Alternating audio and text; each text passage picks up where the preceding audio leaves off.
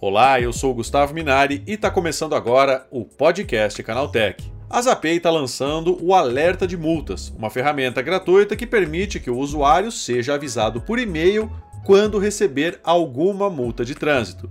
A ideia é informar os condutores quando há alguma multa, para que eles consigam se planejar com esse gasto, que além de pesar no bolso, também acaba aumentando a pontuação da carteira de motorista. Para falar sobre esse assunto, eu recebo hoje aqui no podcast Canaltech o Caleb Mendes, que é CEO da Zapay. Então vem comigo que o podcast Canaltech está começando agora.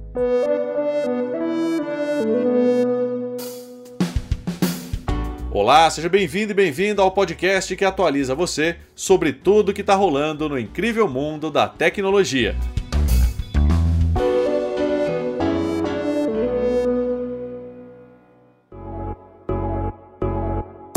Sabe aquela situação em que a gente passa num farol vermelho sem perceber? Ou pisa um pouquinho mais fundo no acelerador onde não devia? E depois recebe um presentinho pelo correio? Pois é, pensando nisso, uma empresa brasileira criou uma ferramenta gratuita que avisa os motoristas sempre que eles forem multados. Para explicar para a gente como esse sistema funciona, eu converso agora com Caleb Mendes, que é CEO da Zapay. Caleb, primeira coisa, como é que funciona esse sistema de alerta de multas? Legal, é bem simples assim, Gustavo. Acho que se você entrar em qualquer plataforma hoje da Zapay, né, e aí eu estou falando em app, e-commerce, mas é melhor que você entre no app, né, por causa da usabilidade e tudo mais, você consegue lá dentro do app cadastrar o seu veículo e ativar o alerta de multas para ele. Então a API ela sempre vai estar olhando para o seu veículo dentro dos Detrans de uma forma geral e ela vai te avisar sempre quando você tiver uma multa nova. E essa essa intenção, né, nosso objetivo com isso é justamente fazer com que as pessoas parem de pagar débitos atrasados, né? Quando a pessoa paga uma multa com desconto de com desconto de 20%, ela tem um, um, um, benefício ali financeiro extremamente interessante, né? Sim. E a gente está falando de alguns bilhões de reais que são perdidos justamente porque as pessoas não pagam as multas com 20% de desconto. Agora, Caleb, quanto tempo demora para a pessoa receber esse aviso? Então, varia um pouco, tá? Porque o foco das API é mostrar quando a pessoa está recebendo uma multa nova e fazer com que ela pague essa multa com desconto, né? Uhum. Então pode ser que tenha algum delay ali de uns 10 dias, 5 dias, que não vai impactar em nada o condutor do veículo, entendeu? Ah, bacana. E assim que ela recebe esse aviso, né, como que ela deve proceder, né? Qual é o próximo passo? Ela vai receber o aviso, né, de que ela tomou uma multa. E aqui tem um ponto extremamente importante, né? A gente avisa quando a notificação vira uma multa. Né? Ah, tá. Porque tem aquele momento inicial de notificação? Que a pessoa pode recorrer, fazer o que quer que seja, né? Então a gente avisa que ela tomou uma multa.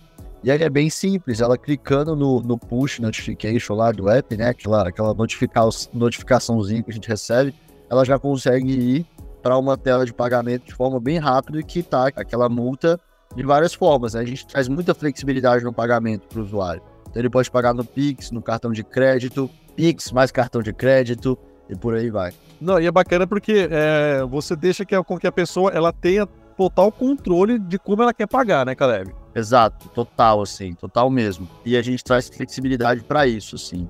É, até dois cartões, por exemplo, se a pessoa não tem um limite para pagar um débito de um cartão só, ela pode usar dois. Então, a ideia das AP é falar assim, meu querido, a gente vai te ajudar a pagar da forma como você consegue. É isso. Não, legal. Agora, Caleb, vocês também lançaram uma ferramenta para lembrar o motorista de pagar IPVA, né? Porque muitas vezes, como a gente não recebe mais aquele papelzinho em casa, isso acaba passando, né? Exato. E é engraçado assim, Gustavo, costumo brincar, né, que até com papelzinho passa, né? Porque você recebe papelzinho lá uma vez, e aí você fala, ah, não, vou pagar parcelado, né? Aí você até paga ali a primeira parcela no papelzinho, porque você acabou de receber o papelzinho, e depois quem é que tem aquele papelzinho? Né? Eu perco aquele papel, por exemplo. Aquele papel, ele chega lá em casa e ele vai pro lixo no outro dia, assim, por algum motivo. Então, é difícil você lembrar das datas de vencimento de PVA. Você pode até lembrar, né? Mas é aquele negócio, ah, não, eu pago daqui a pouco, porque tem um alto nível de procrastinação desse tipo de coisa também. Então, você precisa de alguma coisa que te lembre assim, ó, hoje é data para você pagar o seu PVA. Clica aqui que a gente vai te ajudar, entendeu? Então, a gente criou, vamos dizer assim, uma funcionalidade, né? Dentro do nosso e-commerce, dentro do nosso app, que basicamente a gente começa a colocar lembretes no seu calendário e também te avisa via push e tudo mais, para você lembrar exatamente das datas de vencimento do seu IPVA, né? Seja pagando a parcela única, seja pagando as parcelas parceladas, né? Vamos dizer assim, o parcelamento em si.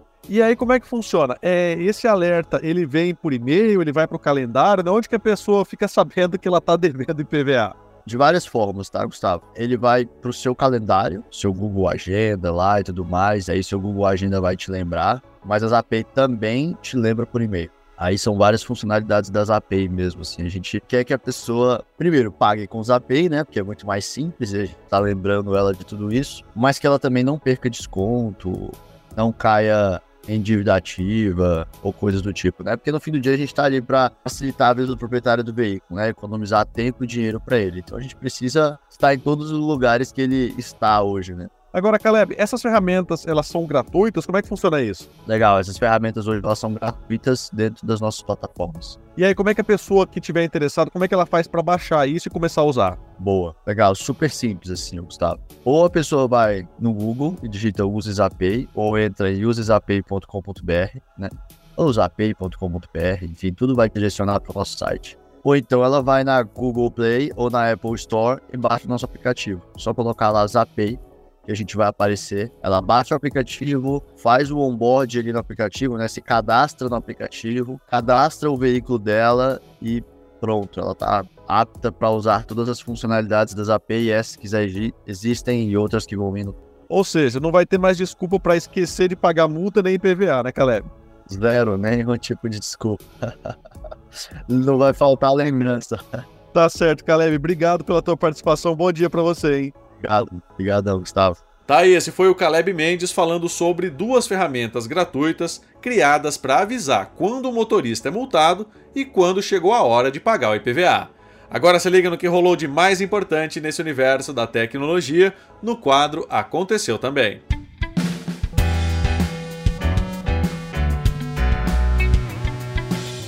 Chegou a hora de ficar antenado nos principais assuntos do dia para quem curte inovação e tecnologia. Várias mídias antigas publicadas no X ou antigo Twitter começaram a sumir da rede social sem explicação. Ainda não é possível confirmar se a rede social removeu esses dados ou se tudo se trata apenas de um bug ou instabilidade na plataforma. Não dá para apontar a causa exata do problema, mas existem algumas hipóteses. A primeira delas envolve o domínio t.co, usado para encurtar links e hospedar imagens publicadas na rede social. Ao copiar e colar o endereço manualmente no navegador, o Twitter abre uma página de erro. O buraco na camada de ozônio está mais aberto do que o previsto, conforme indicam dados de satélite. Movimento anormal pode desencadear um aquecimento ainda maior no Polo Sul e, consequentemente, acelerar o derretimento nas geleiras da Antártida. Nesse ano, ainda há um outro fator estranho, já que normalmente durante os anos de El Ninho, o buraco na camada de ozônio tende a ser menor. O Google anunciou a primeira chave de segurança física à prova de ataques quânticos. O dispositivo se une a outras iniciativas da gigante nesse formato e faz parte de um ideal maior da companhia, que deseja acelerar a adoção destas tecnologias antes que o seu uso comece a se tornar comum nos círculos cybercriminosos. As novas chaves de criptografia de código aberto usarão sistemas híbridos, com uma criptografia de curva elíptica, unindo-se a um esquema de segurança mais resistente. Uma nova exploração contra usuários de iPhone pode criar um estado falso de modo avião, fazendo parecer que toda a conectividade do aparelho foi desligada enquanto um criminoso continua tendo acesso ao smartphone. O ataque atingiria inclusive modelos rodando iOS 16, mas não haveria registros de golpes cybercriminosos envolvendo a nova tática. Os pesquisadores consideraram a falha grave o suficiente para acender um alerta sobre o tema, que possibilitaria ataques contra usuários de iPhone, mas sem que eles percebessem qualquer tipo de atividade suspeita no dispositivo. O Threads pode finalmente ganhar uma versão web nessa semana, anteciparam informantes ao site The Wall Street Journal. Atualmente, a rede social irmã do Instagram está disponível apenas para Android e iOS. A versão web do Threads é uma demanda da comunidade desde o lançamento da plataforma. O público espera tanto pela novidade que até mesmo o CEO Mark Zuckerberg e o chefe do Instagram, Adam Mosseri, prometeram que a solução oficial estava por vir. Atualmente, o Threads pode ser acessado pelo navegador, mas no modo de somente leitura. Com ele, você navega no perfil das pessoas, confere publicações e respostas, mas não tem um feed próprio, nem pode interagir de qualquer maneira.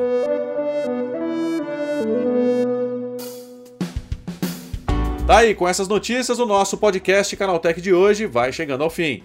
Lembre-se de seguir a gente e deixar uma avaliação no seu aplicativo de podcast preferido. É sempre bom lembrar que os dias de publicação do programa são de terça a sábado, com um episódio novo às 7 da manhã, para acompanhar seu café. Lembrando que aos domingos tem também o Vale Play, o podcast de entretenimento do Canaltech. E olha só que notícia boa! O Canaltech é top 10 no prêmio IBEST desse ano.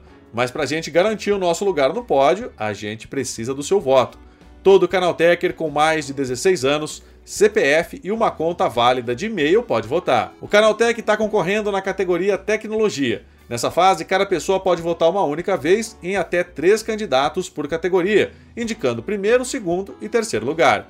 Então acesse o site app.premibest.com e vote no Canaltech. Lembrando que esse episódio foi roteirizado e apresentado por mim, Gustavo Minari, e a edição foi da Natália Improta. O programa também contou com reportagens de André Laurenti Magalhães, Fidel Forato, Felipe De Martini e Igor Almenara. A revisão de áudio é da dupla Gabriel Rime e Samuel Oliveira, com trilha sonora de Guilherme Zomer. E a capa desse programa foi feita pelo Eric Teixeira. Agora nosso podcast vai ficando por aqui. A gente volta amanhã com mais notícias do universo da tecnologia para você começar bem o seu dia. Até lá, tchau, tchau.